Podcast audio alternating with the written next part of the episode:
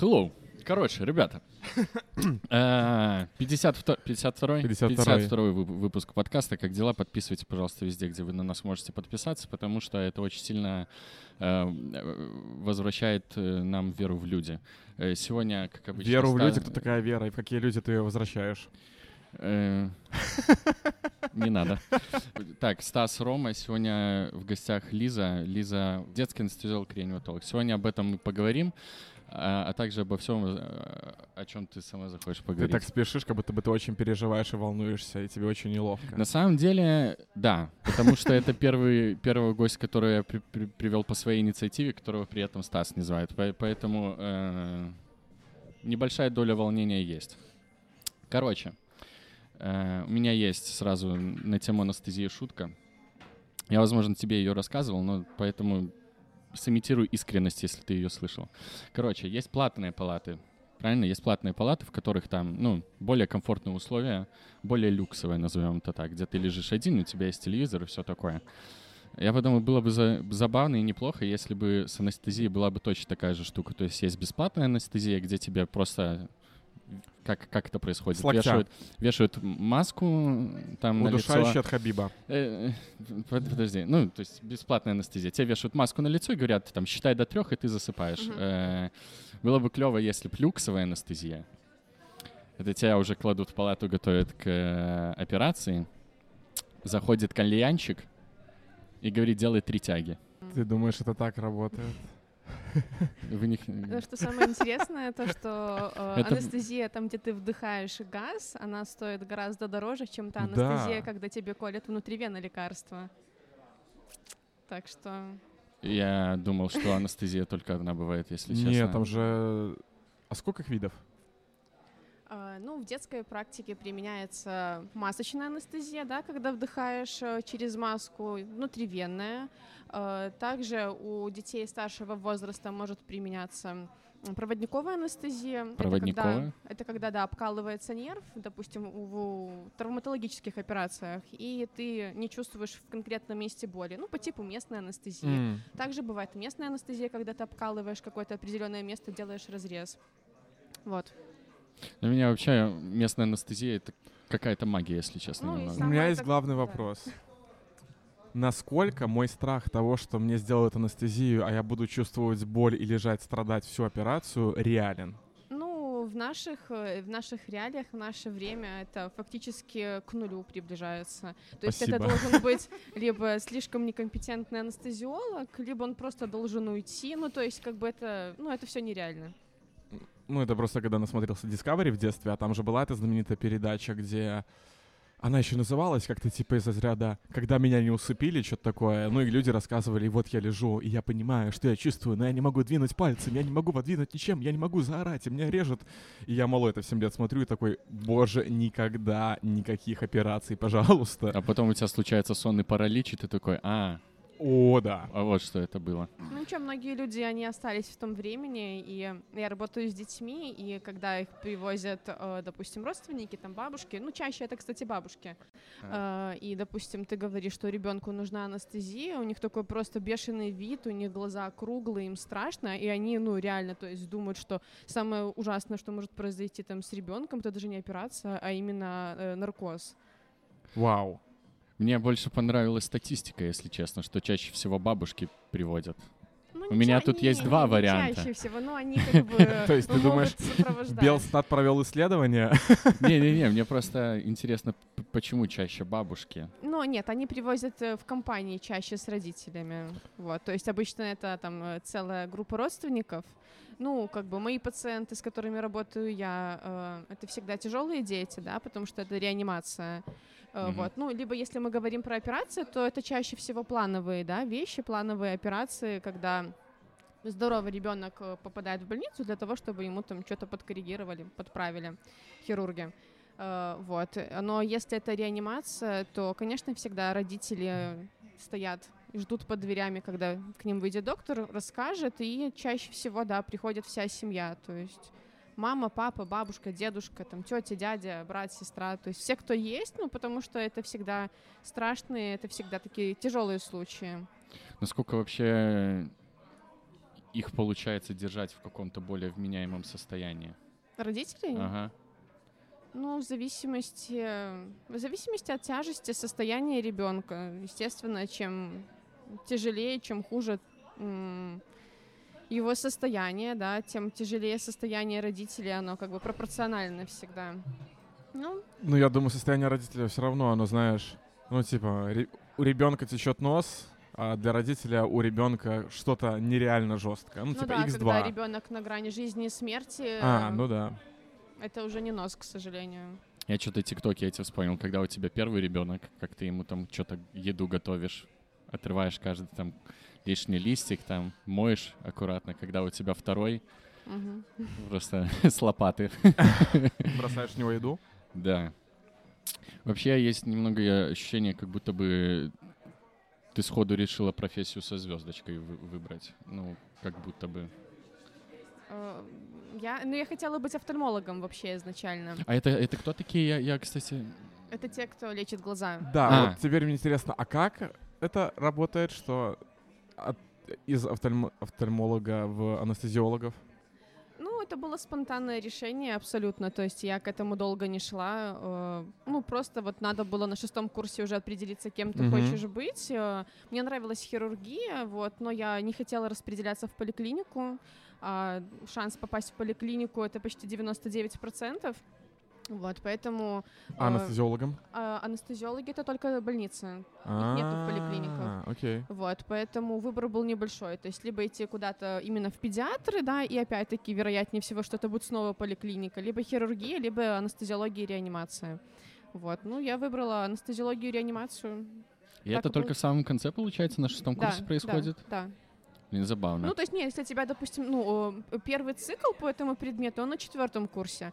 Если тебя он заинтересует, ты можешь уже с четвертого курса увлекаться, интересоваться, там, не знаю, ходить э, на СНО и так далее. Ну, ты же целенаправленно в мед поступала, да? Да, я с э, восьмого класса хотела быть врачом. Ну, у меня тетя доктор. Вот, поэтому... Прикольно. Просто интересно, а что, ну, интересно, что поменялось, потому что я, а, когда перед 11 классом я работал санитаром в больнице, вот я там увидел вот эту историю про то, что, ну, типа, люди уже давно решили, что они хотят стать врачом. То есть не как там меня отец такой, типа, давай ты будешь врачом, я такой, я не знаю, хочу ли этого, но давай попробуем. Мгм. Да, то есть люди давно хотят, ну и кажется, что еще до поступления вроде как ты решаешь, кем ты хочешь быть в дальнейшем. А то ты говоришь, что у тебя на шестом курсе Ну, мне, в принципе, вся медицина нравилась. Я ее не разделяла на М. то, что мне, допустим, нравится, а то, что мне не нравится. То есть мне было интересно все. Ну, как бы. Поэтому, когда тебе интересно все, это, наверное, еще сложнее, да, для твоего выбора, чтобы Ну да. определиться. Я точно знала, что я буду лечить детей, то есть у меня как бы Мгм. в этом плане я училась на педиатрическом факультете, вот, но прям кем, ну, мне нравилось все, все понемногу, все было интересно. Блин, крутяк. Да, я просто понимаю, что я очень поздно понял, кем я хочу быть. Точно не в Ты уверен, восьмом что классе. ты понял еще? Я еще не уверен, что я понял, кем я хочу быть. У меня, благо, работа позволяет быть кем угодно, Я, я- поэтому... да, конечно, понял. Я хочу быть красным Power Рейнджером. У меня есть э, шутка про его карьеру вне Power Rangers, но я, пожалуй, не буду ее шутить. Ты, кстати, знала, что из э, первого оригинального вот сезона Power Рейнджеров Красный Рейнджер до этого в порно снимался? После этого. После этого? Тогда Гей-порно. Э, и ты хочешь им быть, да? Как оказалось. Вы Есть осуждаете? вопрос. Вы Ни, осуждаете? ни разу, Вот ни в коем случае. Ты про компетентность говорила. Мне вот всегда... Я просто учился в университете э, как корч. Насколько это в меди вообще реально? Да, реально. Ну, доучиваются. И как они распределяются потом? Хорошо распределяются. Ну, ну, вообще по-разному. Это же как бы такая ситуация, что ты можешь хорошо учиться, при этом можешь хорошо распределиться. Хотя раньше считалось, там еще, не знаю, 10 лет назад, что чем лучше ты учишься, да, тем хуже тебя распределят. Ну, как бы это ни звучало, да, парадоксально, потому что на районах э, э, всегда нужны были, в каких-то маленьких, да, деревнях, э, нужен был опытный врач со старта. Там некому тебя было учить абсолютно. М. А человека, который так себе учился в университете, было всегда проще, допустим, распределить в крупный город, в крупную больницу, и там его опытные коллеги научат. Но сейчас такого нет. Ну, то есть я, ну, я, допустим, с таким не столкнулась. у нас как-то, ну, в целом было все, да, пропорционально. Хорошо учился, нормально распределился. С учетом того, что я как бы училась в Гродно, я распределилась в Минск. Мне Ну. сначала такими вайбами сериала «Записки молодого врача».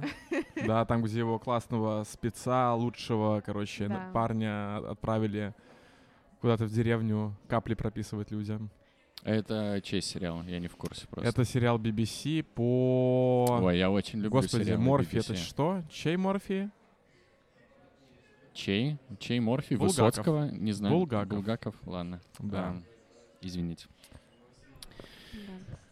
Ну, вероятно, сейчас такое тоже есть, но, ну, лично я не знаю, я, наверное, с таким не столкнулась. Ну, либо я просто этого сейчас не помню.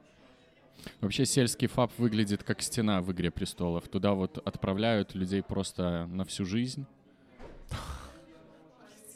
Да и они нет, там на ну, страже здоровья. Не, не на Не, все. не? У меня так тетя, кстати, отрабатывала после университета. Это были, сейчас скажу, где-то 2006 год, наверное. Она в Витебске училась, и ее распределили в деревню. Это в Брестской области. Вот такая она очень была небольшая. Она там была единственным доктором. И ничего, она потом ушла оттуда, уехала. Так что все реально. Но доктора, наверное, там, кстати, так до сих пор и не осталось. Только какие-то фельдшера, медсестры, что-то такое. Фельдшер — это человек, который таблетки продает? Нет, это фармацевт. Фельдшер М. это... Ты очень перепутал, братан. Это... Подожди, фельдшер — это... это? Фельдшер это тот, кто получает среднее медицинское образование, да? И кем тот, он может учится в работать? медколледже. Фельдшер может быть на скорой. То есть чаще. фельдшер — это как, типа, степень образованности считается? Это как, что еще степень, раз? как степень образованности, типа? Ну, или- ну, или тип- есть высшее медицинское, есть среднее Так, медицинское, да? Среднее медицинское образование — это медсестры, это фельдшера, это э, акушерки. Я все еще не понимаю функцию фельдшера. Вот э, Ну, фельдшер выполняет э, указания доктора. То есть он А, ему говорит, это- уколи, он колет, он А, говорит, дай а. таблетку, он ее Тот дает. человек в Докторе Хаусе, который стоял рядом с Доктором Я- Хаусом и выполнял его действия, когда внезапно в серии он решил кого-то оперировать. Примерно я, так? Я, я- я- Да. я не смотрел «Доктор Хаус», кстати. Это стоит посмотреть хотя бы одну серию, чтобы вот разобраться, кто есть кто. А, я просто слышал, что он прям вообще, типа, к медицине мало имеет какое отношение, кроме названия врачей. Сериал, да. Ну, я, если честно, как я его очень вообще? посредственно смотрела, там буквально пару серий, поэтому и это было очень давно. Слушай, у меня есть вопрос такой, сразу серьезный. Насколько страшно работать с детьми? Ну, в плане очень ответственное дело, и вот это груз ответственности. То есть он, как, он по- во время учебы как будто бы как опыт просто, знаешь, как мышца нарабатывается. Или есть мысли, ну вот в таком ключе. Ну, наверное, к этому просто постепенно привыкаешь. Кто-то привыкает э, в университете, кто-то привыкает с началом работы, кто-то вообще не привыкает, уходит из специальности. Ну, то есть М. тут тоже все очень индивидуально. Вот. Кстати, а много уходит? Из медицины? Не, ну вот прям, допустим, вот их распределили, и вот именно они прям в боевых условиях понимают, что, ну, не мое. Или уже к этому этапу доходят все, которые... Ну, вот у меня, Готовы. допустим, э, мой однокурсник, мой одногруппник даже, не однокурсник, он, э, э, он ушел где-то после пятого курса. Ну, ему уже было тяжело, неинтересно. Хотя изначально, когда он поступил в университет, он был вообще очень, ну, он остался очень смышленым, то есть там он не стал глупым, ну, просто на младших курсах он вывозил за счет школьных знаний, за счет такой общей какой-то подкованности, да, и эрудиции своей. А чем дальше, ну, как бы он взрослел с университетом, тем больше надо было приобретать уже именно медицинских знаний. То есть, ну, ему этим уже не хотелось заниматься, ему это было, ну, может быть, неинтересно, вот, поэтому у него не получалось вывозить на этих знаниях. И, да, его отчислили после пятого курса. Ну, в принципе, да, постепенно людей отчисляют. А, прям уйти из медицины, ну, наверное, тут дело не в том, что ты не можешь справиться с какими-то эмоциями или том, то, что ты прям, не знаю, понимаешь, что вот я не смогу работать с детьми, я не смогу там делать операцию, а тяжело именно, ну, кому-то э, материально тяжело, М. да, финансово кто-то не вывозит. Я вообще с этого в ахере, если честно. Для меня вот профессия врача — это как будто бы э, тебе дали про- пробирку стопроцентного альтруизма. Это же альтруизм называется, да, когда ты... У меня сегодня со словами плохо, короче, я правильно понимаю? Надо Когда больше ты хочешь безвозмездно делать добрые дела. Вот, как будто бы да. Тебе вот дают эту пробирку, вка- вкалывают три куба в мединституте и такие, все, погнали. Мне кажется, честно, что вот э, в нынешнее время, в, ну вот в 21 веке, э, таких врачей, альтруистов, ну, они, может быть, конечно, и есть, но не знаю, мне кажется, я с такими не сталкивалась, именно с молодым поколением. Вот раньше люди, да, которые там... Э, не знаю, которым сейчас уже там по лет 50-60, да, тот, тот, кто давно учился, среди них такие сто процентов были, и они еще остались. Я лично таких людей знаю но вот в нынешнем поколении альтруистов нет. Поэтому либо кто-то просто находит дополнительную работу, начинает там э, дополнительный заработок, но при этом ему медицина нравится, и он там для души, грубо говоря, этим занимается. Либо он просто больше ничего не хочет уметь, знать, интересоваться, и он, да, там работает за копейки, но он и не, не как бы не образовывается дальше, потому что медицина — это та профессия, там, где надо все время куда-то там расти, да, что-то новое изучать. Ну, в их случае такого нет. Они, да, пришли там, отработали с 8 до 4, и все, и до свидания. Э, во-первых, спасай меня, потому что я сейчас Советский Союз начну приплетать. А... Слушай, я это хочу в другое русло завернуть сразу же. Просто у меня немножко порвался шаблон. Ну, кажется же, что опять же, ты идешь в медицину, ты уже знаешь. То есть люди, которые вот точно они поступят, скорее всего, с, с высокой вероятностью в мед, и которые потом еще станут врачами, это люди, которые давно решили, потому что они потомственные врачи, они в детстве, я не знаю, смотрели много передач про врачей. Ну, короче, есть желание быть врачом, нет? Нет, ну, я говорю, это было так раньше. А да? теперь... Вот, давай, как ты э, в восьмом классе решила, все, нет, я буду Ну, я сейчас людей. просто расскажу, что до сих пор, да, действительно остались те люди, э, которые там хотели быть врачами, это одна часть, да. Вторая часть — это люди, которых отправили родители. Третьи люди, это которые кроме химии и биологии больше ничего не воспринимали в школе, у них не было варианта. То есть они такие, ну окей, там я пойду на врача. Да, Ведь это врач это не тот, кто работает с кровью. Сейчас очень много специальностей, допустим, даже у меня в университете был отдельный факультет, это медико-психологи. Это люди, которые занимаются э, психиатрией, да, то есть это э, люди с психическими заболеваниями, да, либо это э, там семейные психологи, да, и так далее. Это сейчас вообще очень супер классно, очень популярно и востребовано. И, ну, это вообще никогда. Они, уч- они учили, э, естественно, э, такие же предметы, как и мы, там, ту же хирургию, там, я не знаю, ту же реанимацию с анестезиологией, да, но у них просто был больше упор именно на, э, на психологию, на психиатрию. И они сейчас э, прекрасно вот работают и ну, это врачи тоже. Слушай, если вот еще про образование говорить. В мединститутах есть такие предметы, на которые ты ходишь и не понимаешь, зачем их знать врачу, например, математический анализ. Ну вот, да, у меня на первом курсе была и высшая математика, и физика, и, э, и политология, и диалогия. Не, политология, и идеология, да. Это понятно. М, Э, Вышмат, насколько применим? Ну, ну, как бы моя вообще специальность, она подразумевает то, что я должна хорошо считать, А, но ну да. для того, чтобы, да, там правильно высчитать дозировку. Но это не высшая математика, однозначно. Вот. Мне надо хорошо считать, и тут много вопросов можно вдогонку накидать, что именно, Ну, там, да. по какому курсу.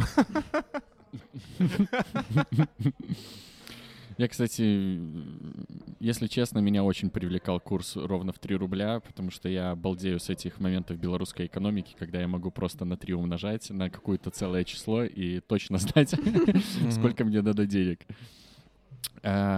Но физика, ну, допустим, я, честно, с ней не сильно сталкиваюсь, но, наверное, если ты такой, типа, очень разносторонний человек, и там, ну, есть же там специальности по типу того же ультразвуковой диагностики, там, где всякие физические моменты задействованы, но без знания физики и высшей математики вполне можно работать.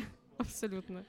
У меня есть такая тема, что я иногда по работе некоторые вещи по тысяче раз пересчитываю, потому что мне кажется, что я сделал ошибку. Я вот думаю, если бы я анестезиологом работал, я бы, наверное, э, ну, седой уже ходил, потому что мне бы постоянно казалось, что я где-то что-то неправильно посчитал. Есть такое?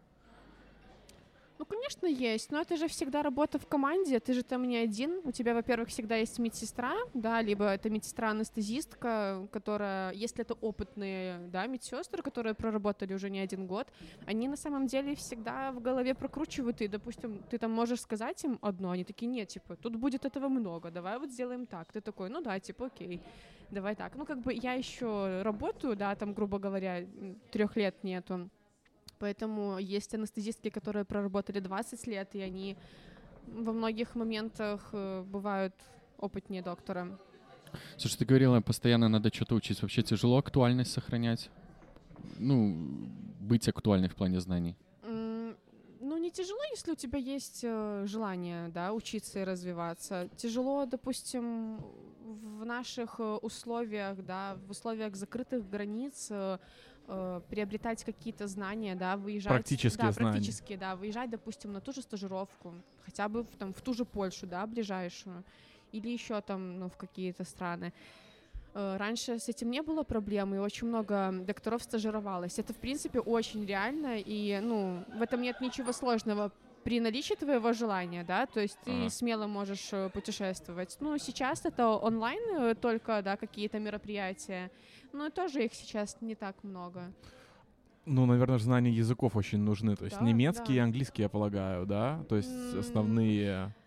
Ну, были хорошие, ну да, естественно, немецкий, английский, ну там даже не немецкий, английский скорее, потому что он более востребован. Но были крутые конференции там в той же России, в той же Украине, ну действительно классные, э, которые там были там с теми же переводчиками, и ну Мгм. это реально было, допустим, даже без знания языка э, их э, посещать. Конечно, там язык это только плюс, понятно, но это было реально и без языка. А научные какие-нибудь, как это называется, не издания, но многие врачи, они же пишут всякие, опять же, я не знаю, Статьи, курсовые да, статьи. Вот, статьи, точно. журналы, да. Ну, это не все врачи этим занимаются. Это тот, кто хочет связать себ- себя как-то с наукой, либо это те врачи, которые работают в республиканских больницах, да, либо в каких-то клинических больницах. Это подразумевает, что там есть э, база университета, потому что, допустим, работая, ну, не знаю, там, к примеру, там в Ляховичах, в Ганцевичах, в каких-то маленьких городах, ну, во-первых, там мало э, интересных случаев, а во-вторых, э, ну, нету человека, который бы тебе как-то направил, да, был бы твоим э, научным руководителем в этом вопросе. На LinkedIn написать у себя в резюме интересный кейс на работе, да, чисто перечислять кейсы, которые успел Мне покрыть. очень интересно пример интересного случая, если честно. Что, ш- что, что это может быть?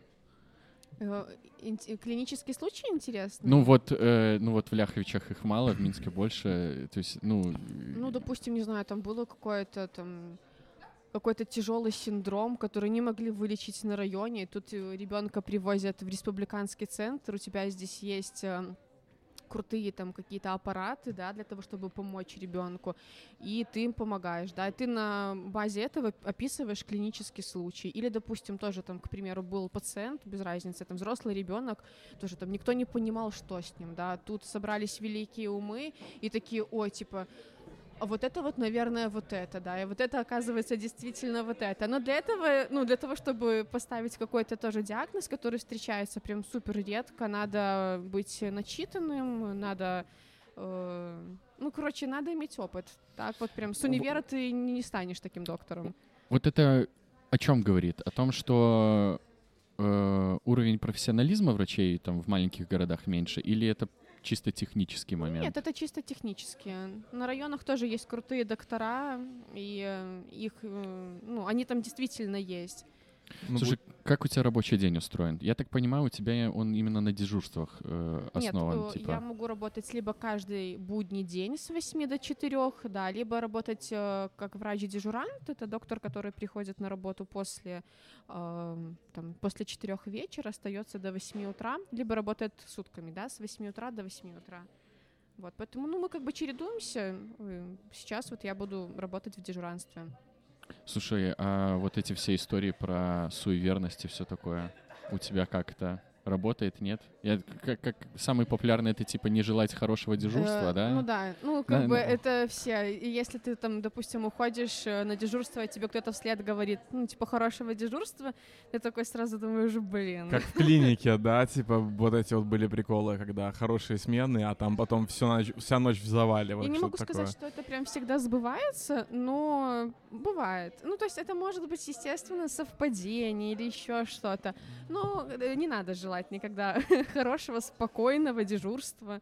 Вот, еще есть суеверие, что если в операционной падают э, какие-то предметы, там скальпель, там зажимы, пинцеты, м, то тоже, типа, дежурство будет э, с операциями. Ну, тоже это не всегда работает. Слушай, мы до подкаста говорили, ты рассказывала про конкурс педиатров. Как, как это правильно называется? Э, Республиканская олимпиада по педиатрии. Республиканская олимпиада по педиатрии. И ты... э, Какая у тебя там регалия?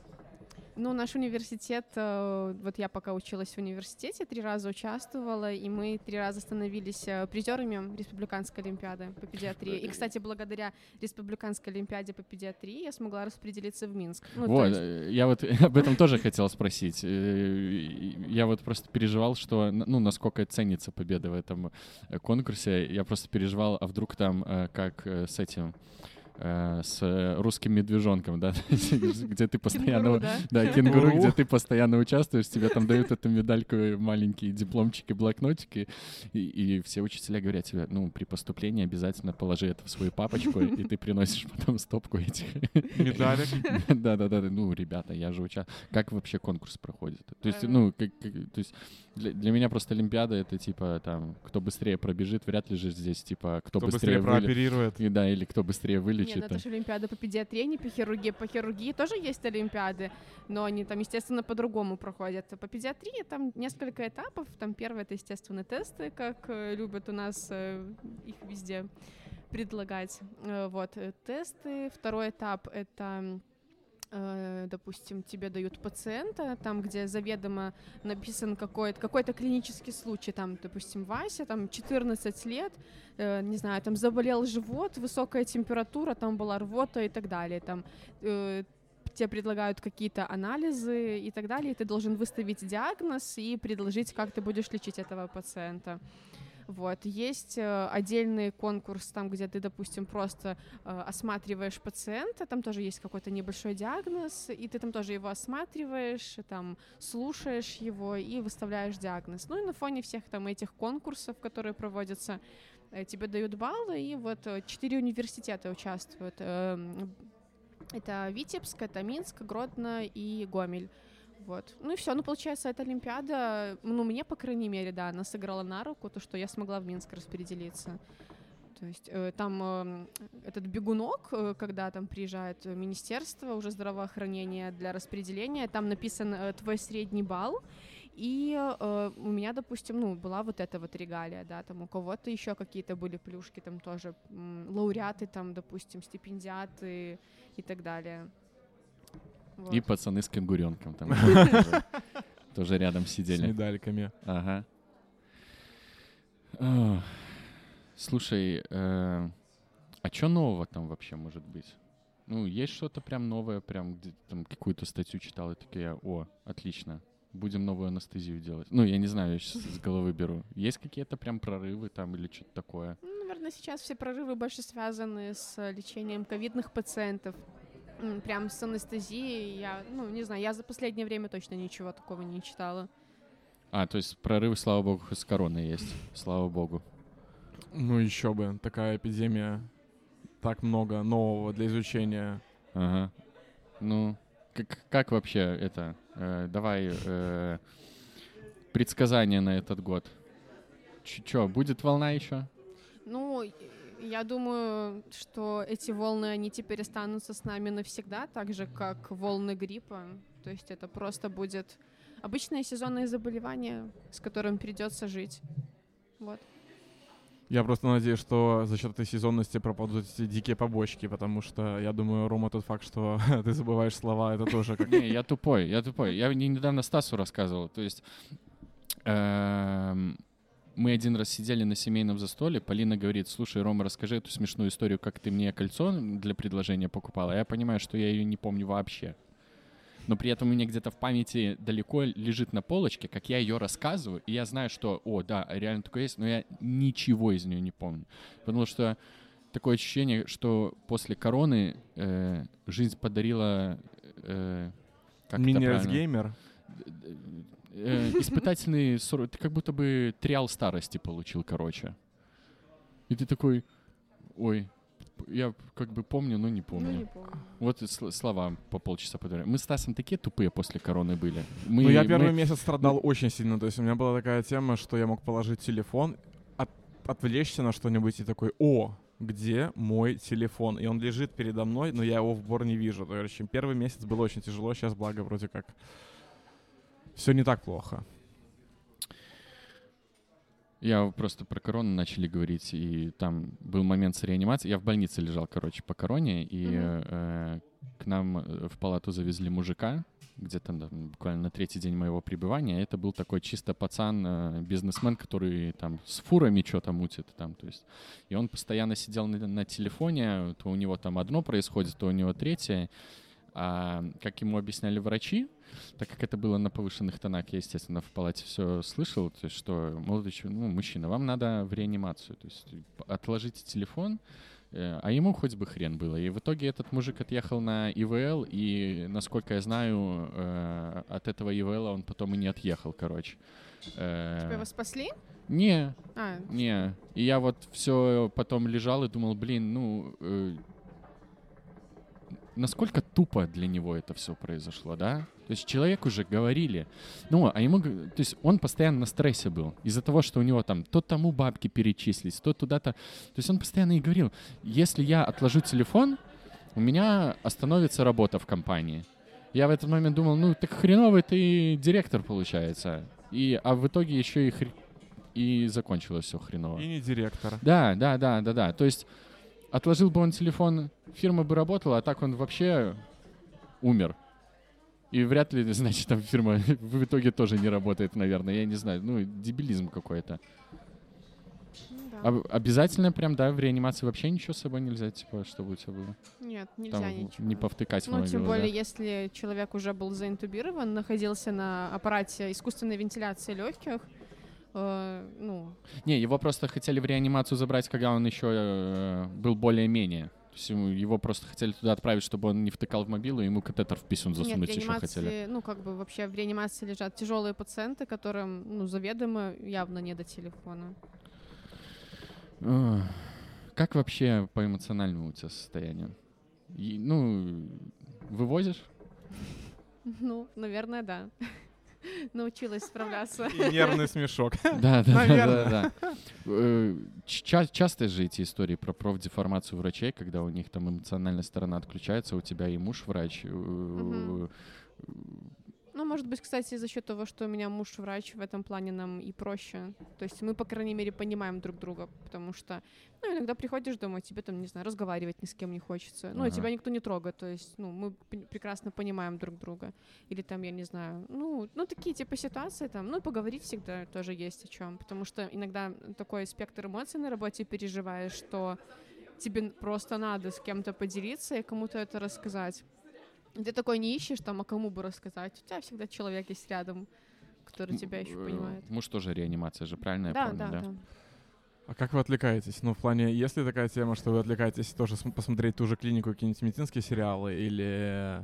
Ну, У нас уже последние 8 месяцев интенсивно мы занимаемся немецким языком, поэтому э, у нас сейчас все свободное время направлено на изучение языка. Das ist fantastisch. Все, что я могу сказать. Fantastisch, das ist gut — это чья реклама? Хороший вопрос. Пишите в комментариях, чья это Ты реклама. не помнишь? Нет, Ну, помни, что-то говорят, и в конце Fantastisch, das ist gut. я только помню Das Auto. А, ну это понятно. Это нормально. И из клевых еще фраз из рекламы помните Моторола. Hello, Moto. Да, Да. да. Да. Вообще забавно, как э, некоторые вещи откладываются в мозгу, да, как 9379992. 202037, пупсик, Ага, биосистема. биосистема. Адская реклама, которую нельзя выбросить из головы просто. А это же, что там реклама была? БАДы Э, какие-то. БАДы не это... знаешь? Не-не, э, Таблетки для похудания. А, да. Так Наверное, сто процентов работает, я правильно понимаю? Да, это же, да. все, все, все супер. Так, передача кальяна пошла. Что-то хотел забыть, но забирай меня. Да я хотел, меня все еще с самого начала нашего разговора как-то осела в голове вот эта вот история про мифы, да, что то есть э, меньше стало аль- альтруистов, то есть какие-то такие вещи. Какие есть, как тебе может кажется, все еще мифы про медицину, которые уже нерелевантные, ну то есть уже не так, как, как мы представляем. То есть ты говорила, что родители переживают, я не знаю, есть ли какие-то вещи, которые устоялись в головах людей, но на самом деле это работает уже давно по-другому, просто от родителей продолжает передаваться. Ну вот мифы, да, про то, что можно проснуться во время наркоза, э, про то, что э, там, не знаю, после анестезии ты там глупее становишься, да, у нас же тоже многие этого боятся. Ну я так конкретно про свою работу. Э, не знаю, что еще. Интересно, а откуда эта история про то, что глупее люди становятся в анестезии? Это потому что раньше анестезия так работала? Или это Ну, да, раньше Слово за препараты были слово. другие, конечно, то есть, которые, возможно, да, как-то действовали на нейронные связи, и там люди становились, там, может быть, более забывчивыми или еще там какие-то моменты. Мы тут недавно с парикмахером подкаст записывали, и мы со Стасом очень сильно охренели от количества а, медицинских последствий этой болезни. болезнь? Ну, потому что, ой, ра- Профессии. профессии, да. Э, то, что, ну, там, стоячая работа постоянная, то есть... э, Не дышать волосами. То да, мы вообще с этого Я когда э, училась в университете, была на шестом курсе, у нас была субординатура, это называется. И мне тогда доктор и реаниматолог сказал, что вообще у реаниматолога есть две болезни. Это варикоз и геморрой. Первая, ну, типа варикоз, потому что ты стоишь, да, тоже очень много. Э, А вторая, потому что ты сидишь во время операции. И это как бы геморрой. Ну, и тут как бы ты сам себе выбираешь, какую болезнь ты больше хочешь. Что ты, что ты больше хочешь резать, ноги или жопу? Выбирай. Есть два стула. Ну, типа ты Ну, можешь... сразу человек из Питера приехал, спрашивает, что резать надо, понимаешь? Э, Ну, что что зробишь? Человек такие. Ну, Поэтому, да, там посидел, постоял. Ну да, парикмахеров по-другому немножко там особо не посидишь. Ну да. Я опять все забыл. Ты помнишь что-нибудь, что хотел спросить? Потому что я все забыл. Есть советы Роману, как ему вылечить проблемы с памятью? Как вылечить? Видимо, запущенный случай. Ну да, просто Рома в этот момент курит кальян, и я ему хотела подышать, дышать свежим воздухом побольше.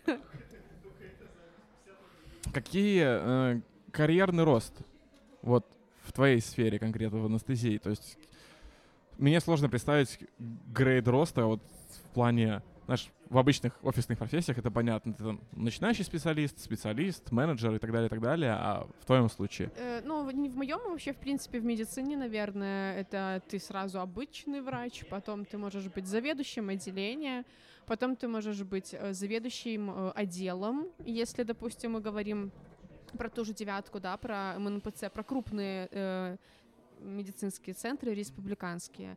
Там может, можешь ты быть, да, заведующим отделом, ну, а дальше это уже такая административная работа, ночмеды всякие, главврачи, то есть, ну, не сильно э, большой спектр. Ну, нет такой истории, что ты можешь стать специалистом в конкрет специалистом конкретного направления, ну, делать уникальные операции, наверное, еще такая история, если в случае анестезиолога это так не работает. Нет, в случае, ну, в случае анестезиолога это так не работает. Ну, тоже, тут, допустим, тот момент, что э, работая на районе, ты такой общий-общий специалист, да, то есть у тебя там, грубо говоря, может быть и э, операция, там, не знаю, на животе, на ноге, там, я не знаю, урологическая какая-то операция на голове, то есть ты там, в принципе, такой универсальный солдат. Если мы говорим про, про Минск конкретно, даже там не про крупные города по типу Гродно, вот где я училась, а именно вот про Минск, здесь каждая больница занимается определенным профилем. М. То есть моя больница, у нее профиль урологический, у нее профиль это нефрологический, у нее профиль э, эндокринологический, э, ну там кардио, но кардиооперации мы не делаем. То есть э, я вот только в этих специальностях. То есть ко мне, допустим, дети там с нейрохирургией, там когда проблемы там с, голов, ну, с головным мозгом, да, какие-то э, онкологические заболевания, там я не знаю, даже те же легкие там желудок ко мне такие не попадают. То есть я этим не занимаюсь. Поэтому тут в этом плане мне ну, тяж- тяжелее как-то себя реализовать, в какую-то одну специальность уйти. Но в целом для хирурга я бы не сказала, что это рост, там, допустим, уйти в какую-то э, определенную специальность. Э, ну, опять-таки, в условиях Минска, в условиях там того же района, да, ты мог там быть общим хирургом, приехал в Минск и начал там, не знаю, ставить суставы, да, там, не знаю, там еще какие-то операции делать. Вот. Э, Универсальный солдат, мне понравилась вот, вот эта вот фраза. Врач универсальный солдат. Ну да. как дежурство проходит? Я так понимаю, есть прям, когда вообще ничего не может произойти, есть завалы. Ну да, да, Э, пора- чё- по-разному. Ну, иногда- Как досуг проходит, короче? Если вот затишье. Досуг. Ну, ну, а как это назвать, да, Досуг? когда... Ну, это же по факту ты просто сидишь, ну, я так понимаю, да? Или там есть какие-то... Ну что, ты что мне один, допустим, со мной еще дежурит два доктора, я, два доктора, еще доктор один, который э, по анестезиологии, то есть у нас, в принципе, четыре человека на дежурстве, поэтому, ну, блин, не знаю, поговорить можно, можно почитать, можно... Вот нас, допустим, сейчас просят, чтобы мы осваивали аппарат УЗИ самостоятельно, поэтому хочешь, иди там, включай аппарат УЗИ и изучай А для чего это? Аппарат УЗИ реаниматологу для чего? Ну, эм, мы иногда ставим такие крупные центральные вены, и э, в современных условиях это желательно делать под аппаратом УЗИ, когда ты ставишь датчик, ты видишь вену, и ты ее колешь.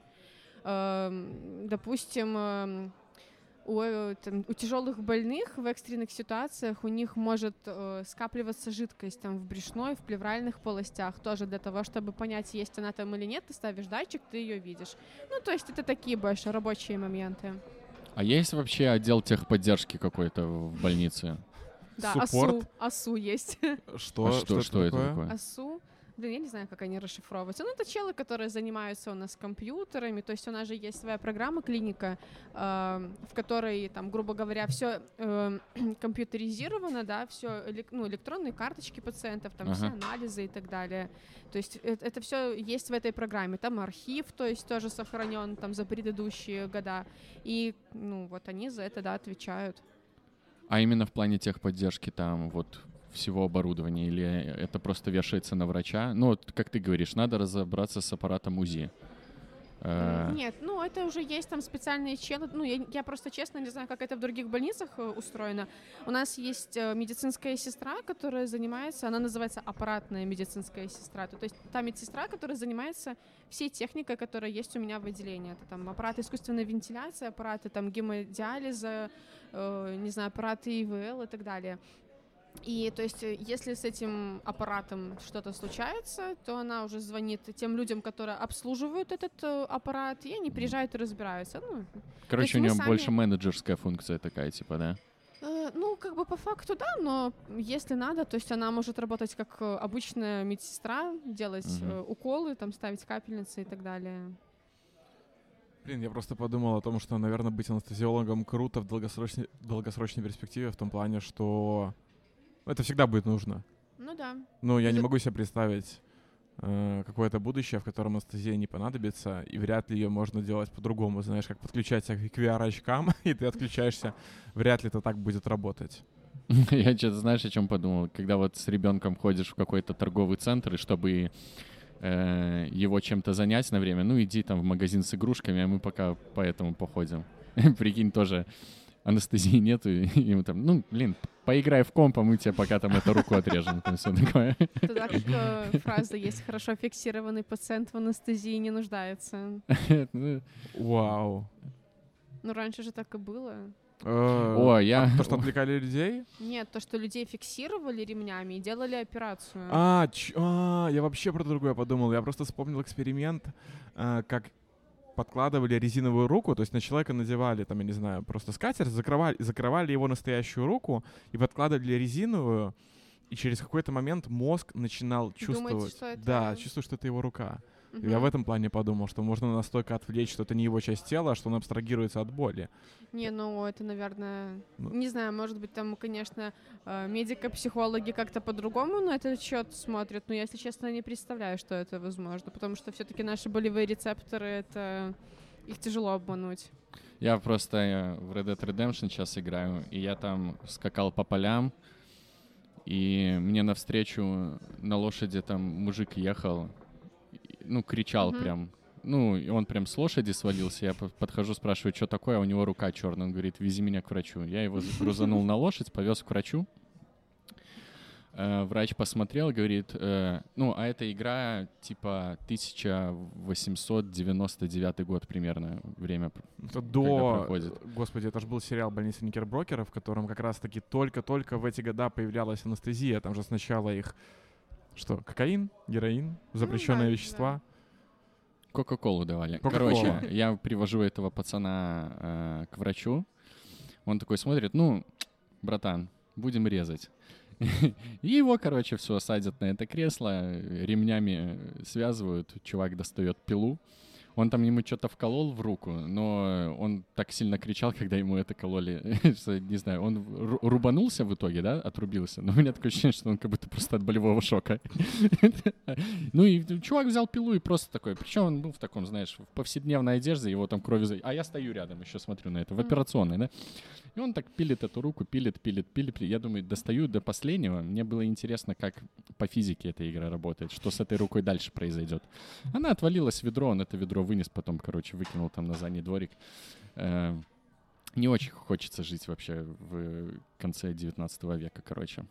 Мгм. Про анестезию я когда ходил в Питере лечить зуб, просто так забавно. Впервые, когда мне делали анестезию, врач в этот момент говорила вдыхай, раз, два, три. То есть она делает анестезию, в это время мне говорила вдыхать, и я не мог понять, это она меня так пытается отвлечь, или это есть какой-то лайфхак.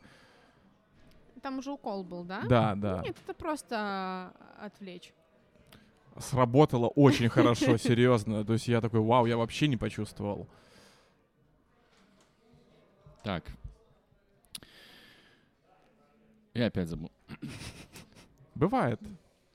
Какой...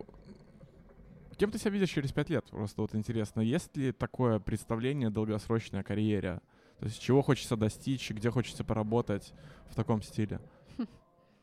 Ну, учитывая, что я учу немецкий язык, надеюсь, что через пять лет я буду востребованным доктором в Германии. А почему Германии? Ну, вариантов же много, понятно. Медицина, ну, потому что там большой рынок, или там много кейсов, или это возможность в плане туда. М, Ну, просто такие две ближайшие страны, э, в которых ты можешь себя неплохо реализовать и, эм, как это правильно сказать, эм, без проблем эм, подтвердить свой диплом, это Польша и Германия. А почему вот именно подтверждение диплома, почему это без проблем там? Потому что Ну, у них Программа так- да, у них отличается? у них такие программы, то есть для нас, как для э, врачей, допустим, за рубежа, что, допустим, есть там сверка часов, когда э, там проверяют то количество часов там по определенным предметам в университете, которые ты проходил, и там, допустим, твой стаж потом наработанный. Иногда им этого достаточно, и ты вообще никаких экзаменов не сдаешь. Вот. Но чаще всего, конечно, ты сдаешь экзамены, но они абсолютно реальные, вполне, то есть э, В общем, если, достижимые. если ты не корч и, ну, реально работал, то есть там нет проблемы их сдать, типа, да? Нет, нет. Ну, то есть почему Германия, а не Польша, как бы, ну, да, можно было бы в Польшу ехать, но Германия все-таки уровень жизни повыше, и Не, ну я скорее про то, что знаешь много стран в мире, я не знаю, Япония, Китай, Португалия, ну, тыкнуть, короче, пальцем на Не, карте, наверно, да? Ну, типа, м, н- я не знаю, мне кажется, что да, каждый выбирает свое. Кто-то в Японию может, наверное, уехать, кому-то это интересно и близко, да. Но э, у меня, допустим, достаточно много знакомых в Германии. То есть, ну, как-то эти страны все равно больше рассматриваешь для переезда. И плюс, как бы, в Германии достаточно хорошая медицина. Вот, я просто вот скорее в этом ключе про хорошую медицину. То есть мало ли есть страны, в которых э, уровень практики или уровень как количество врачей такое большое, что очень большой обмен знаниями, ну, по каким-то таким причинам, профессиональным скорее. Ну, нет, в Германии действительно, то есть у них э, и обмен знаниями, и возможность технического, там, не знаю, оборудования, она как бы классная. Ну, крутая медицина в Израиле тоже, но, М. допустим, э, я, ну, мне проще выучить немецкий, чем выучить Мгм. иврит.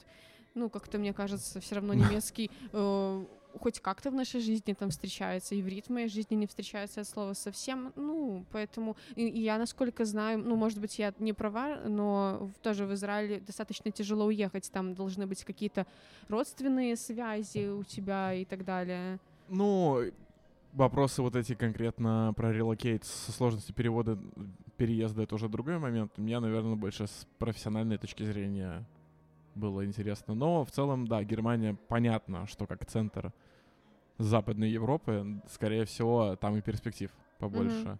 Такой вопрос есть. Э, Я часто в ТикТоке стал натыкаться на чуваков, которые ездят в Стамбул волосы пересаживать. И я так понял, это типа столица пересадки волос. Как, ну, Ну, наверное, у меня, на- кстати, на- тоже есть, э, ну, не у меня, это у родителей, у знакомых моих родителей, которые тоже сделал себе пересадку волос.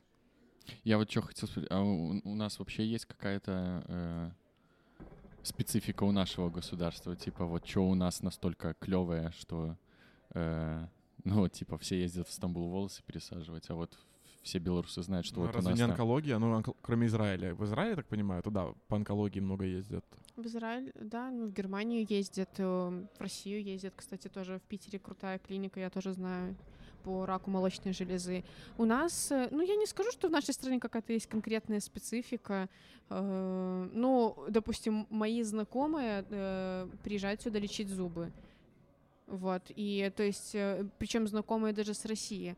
Я еще там, когда даже в школе училась, эм, участвовала в театральном фестивале в Барановичах, и приезжали ребята там из Германии, с Питера, там еще с каких-то российских городов. И первое, что они делали, они всегда приезжали раньше на несколько дней, они записывали стоматологию и шли полностью лечили зубы.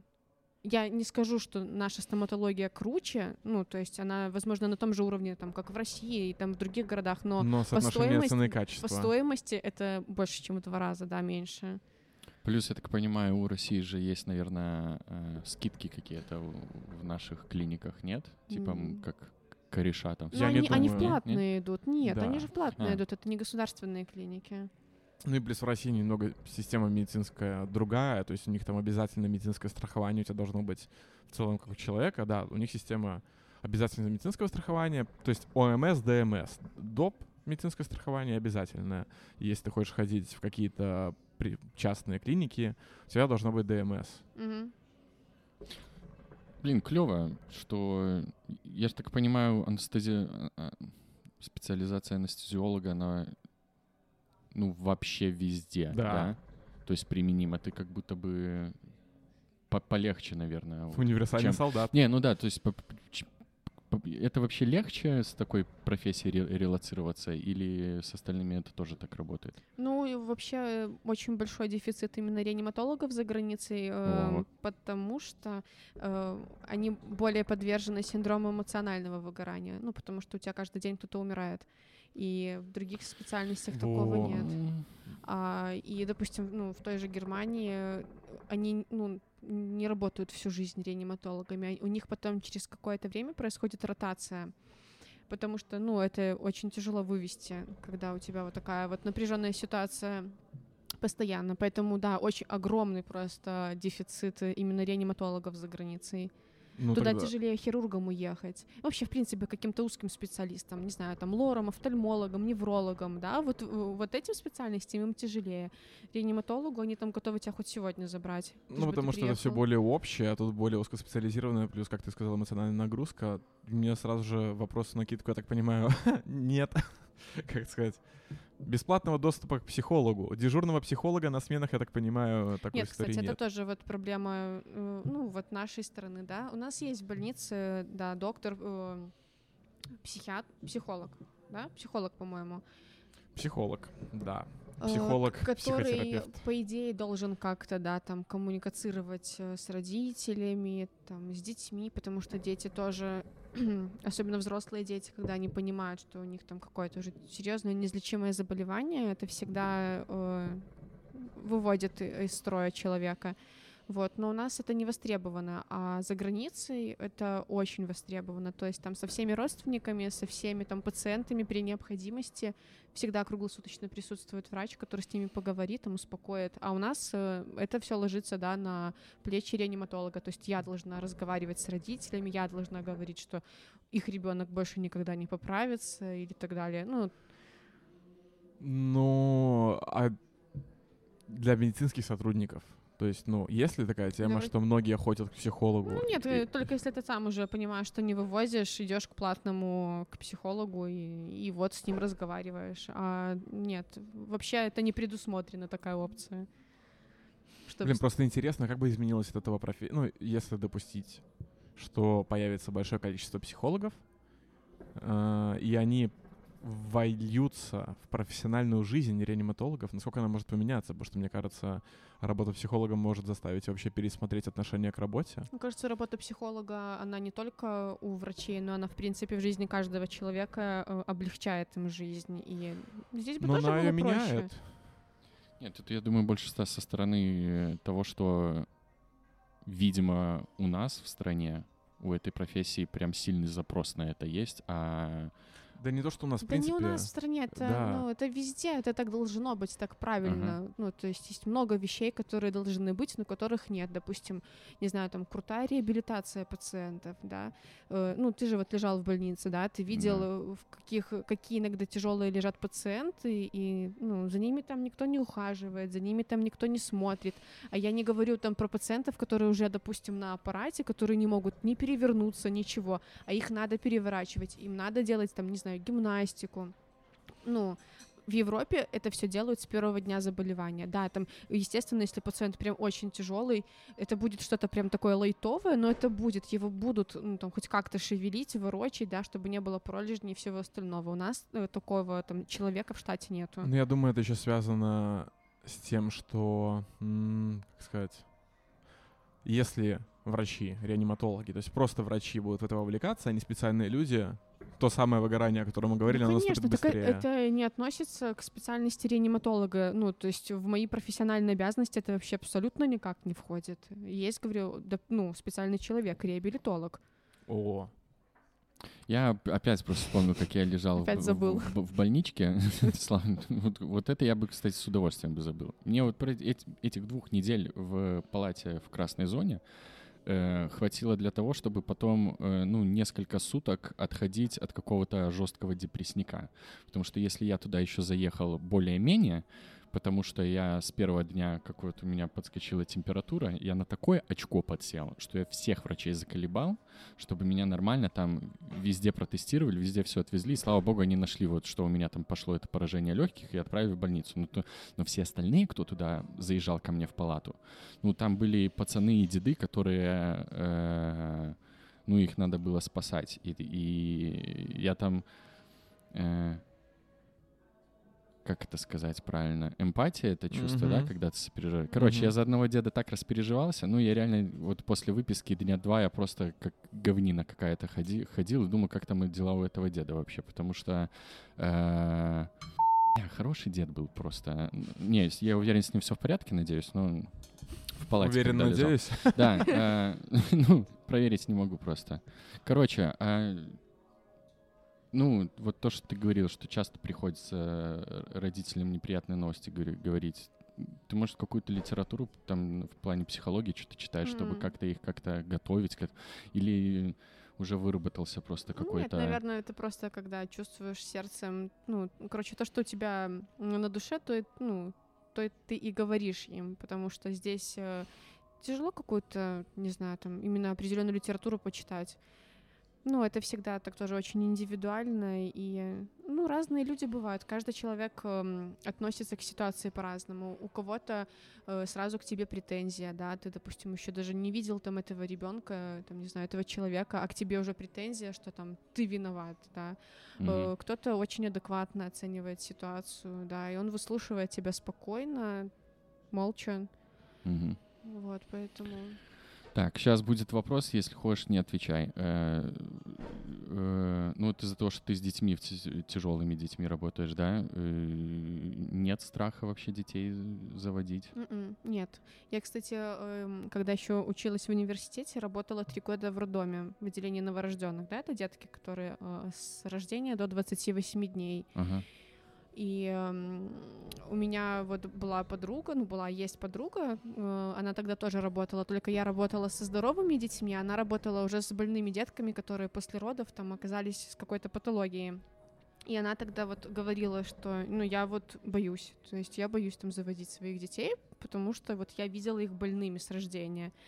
Э, Нет, у меня такого страха на самом деле, кстати, не было никогда. То есть я абсолютно спокойно к этому отношусь. Ну, это, конечно, тяжело не проецировать, да, там на кого-то. Это очень тяжело. Ну, это реально, не знаю. бывают же и здоровые дети, да, то, что я вижу каждый день больных детей, не, не делает, э, не делает вот статистику, да, что их больше, чем здоровых. Ну да, это вот, я думаю, как-то предвзятость. Чем больше ты работаешь, как твоя подруга работала с Мгм. больными детьми, тем больше у тебя предвзятость и появляются вот эти страхи. Чем меньше ты в это погружаешься, и в целом про эмпатию это еще в том числе. Мы, когда в университете э, волонтерили, там немного ездили во всякие детские дома, в том числе в дома, у которых там дети с особенностями развития и всего остального. Я буквально пару раз ездил и понял, что у меня в голове начинает сидеть вот эта мысль, что ну, мне очень страшно. И я что-то так как-то все, надо... То есть я- я- Сливаться. да, то есть у меня в голове вот мысли, Мгм. то, что Лиза говорила, сидит, то, что, ну, статистика от этого никак не меняется, но вот э, постоянное там присутствие очень сильно, конечно, прям давило, я такой, ну, наверное, надо прекратить, не вывожу, короче. Я вспоминаю свой опыт работы санитаром. Я просто работал санитаром перед 11 классом. Я тогда точно понял, что нет. Когда пару раз отмыл каталку, после того, как привозили с ножевыми ранениями всяких вот таких вот людей, э, что-то как-то я понял, что не а я в это вникать не хочу, потому что, ну, очень тяжело проживать, особенно если ты человек эмпатирующий, ну, прям не как, просто. как вообще вот это закаляется ощущение? Есть момент закалки или оно просто с рождения какое-то просто Абстрагирование. и- абстрагирование Не, от я до этого сих пор всего? переживаю по поводу пациентов, особенно особенно тех пациентов, которых ты длительное время ведешь, там, тех пациентов с родителями, которых ты хорошо общаешься, да, и э, ну, когда ты понимаешь, да, что уже, э, допустим, ребенок здоровым никогда не будет, да, то есть он э, будет, как правильно сказать, социально там адаптирован к жизни, да, там будут создаваться специальные условия для того, чтобы он чувствовал себя нормальным, да, но, допустим, не знаю, к примеру, там нужна ему уже пересадка почки, э, он ее может не дождаться, может Мгм. дождаться, она может не прижиться, может прижиться. Через 10 лет потребуется повторная пересадка, а ребенку, допустим, сейчас только 3 года. Ну, как бы тут тяжело, ну, да, как-то не эмпатировать, поэтому ну, не знаю, мне кажется, я там в 99% случаев, если не в 100, в любом случае переживаешь по поводу пациента. Ну, просто, ну, не знаю, стараешься, наверное, отпускать э, потом их на какой-то другой этап. Что круговорот происходит, где все равно приходят пациенты, там, новый, новый, новый, новый, новый. Если ты так будешь прям супер убиваться, ну, тяжело будет. Это почему-то мне напомнило цитату Франкла. Э, Виктор Франкл, по-моему, так звали. Э, Мужчина, который пережил концлагерь, он писал, что Мгм. сначала сломались те, кто думали, что все будет нормально, потом сломались те, кто не думал, что нормально не будет никогда, и остались только те, кто думали про текущий момент и фокусировались только на нем. И, наверное, это, наверное, единственное Мгм. такое способ с этим справляться, не смотреть далеко вперед, потому что на каждом таком человеке ты думаешь про каждого в том будущем, и что-то совсем невывозимо становится. Ну да, да. Э, Очень сильно это откликается по всей ситуации, которая в нашем регионе сейчас происходит. Мой, мой, ну, Стас мне просто недавно скидывал переписку, где я э, несколько месяцев назад делал прогн- геополитический прогноз э, на все события, которые у нас сейчас происходят, и мой прогноз, естественно, не сбылся.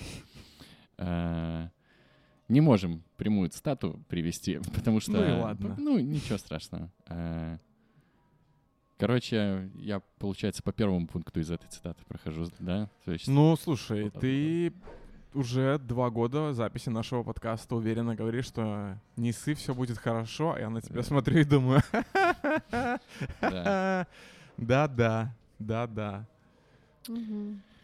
Так, в целом час есть записи. Есть что еще рассказать? Может, Ну, была я какая-то важная вещь, которую ты хотела сказать, и надеялась, что мы спросим, а мы вот, суки, такие Нет. взяли и не спросили. Качу, а как дела? Да, да, у нас, блин, э, кстати, первый раз к нам гости всегда приходят, ну, ну, подкаст «Как дела» наз- называется, мы «Как дела» спрашиваем, а у тебя А что-то забыли, забыли. э, Да тупой. Как дела? Нормальный отпуск. О, кстати, отпуск же большой, наверное, у вас, да? Э, Отпуск, э, ну, у меня 38 дней, которые я должна разделить на две части. Ага. Сейчас 18 дней. Спасает? М? Спасает. Отпуск? Ну, 38 дней этих спасают. Ну да, да. Ну, слава Спасают. богу. Отпуск на твой отпуск, чтобы отпустить и расслабиться. Добре. Будем заканчивать тогда, да? Спасибо большое, что пришла.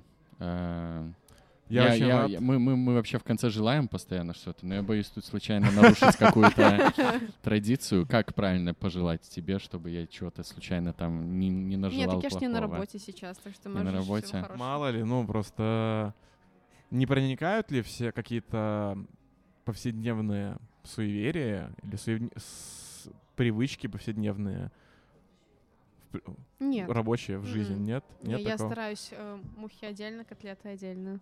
Это правильно. Я очень рад, что у меня вот этот вот... Я узнал, что не надо бояться, что я буду чувствовать все во время анестезии, потому что очень мне это отложилось. Добре, спасибо большое за подкаст. Не Эм, болейте. И, ты тоже. Вот, наверное, вот это я тебе Не тоже болейте, да. Вы, вывози, вывози. Чтоб не болели плечи от количества ответственности, если честно. Вот так скажу.